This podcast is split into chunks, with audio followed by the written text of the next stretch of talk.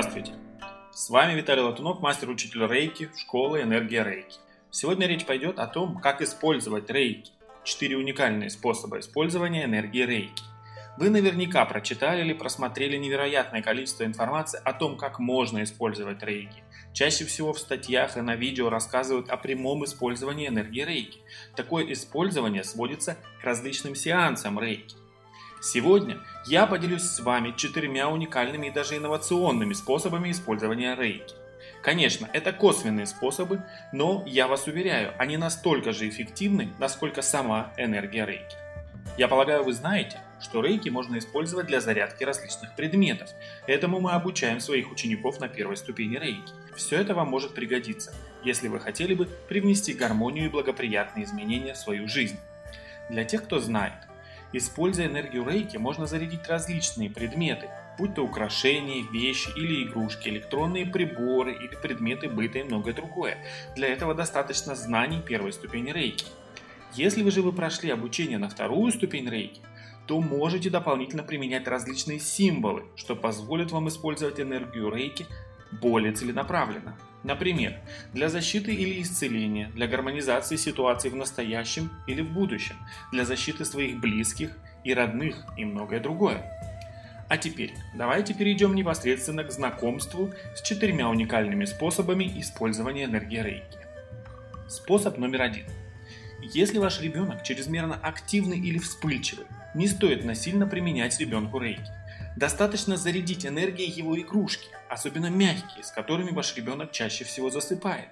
Положительные вибрации этих игрушек окажут благоприятное воздействие на ваше чадо, защитят его от различной негативной энергетики во время сна, а также будут действовать на него успокаивающе. Способ номер два. Если вы заметили, что у вашего ребенка снизилась концентрация, он стал невнимательный, часто отвлекается во время занятий.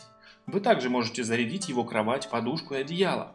Потеря концентрации иногда кроется в недосыпании, поэтому целебные энергии рейки, которыми вы зарядите кровать, будут работать во время сна для вашего малыша. Вы заметите положительные изменения уже в первое утро. Ребенок будет просыпаться бодрым и во время занятий более сосредоточен. Способ номер три.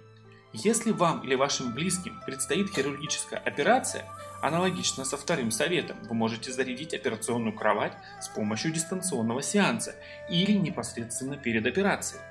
Это позволит пройти операции гладко, а вам или вашему близкому быстрее восстановиться. Также для быстрого восстановления в послеоперационный период мы рекомендуем делать сеансы рейки, в том числе на прооперированную область. И последний совет номер 4. В современной жизни мы не представляем себя без гаджетов, различных мобильных устройств.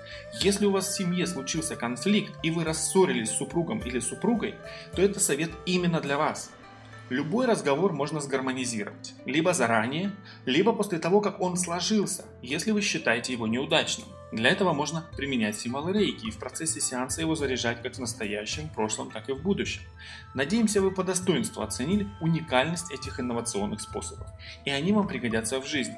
Другие советы и практические способы применения рейки вы можете услышать на нашем вебинаре, в том числе на открытом вебинаре 100 советов и подсказок мастера рейки.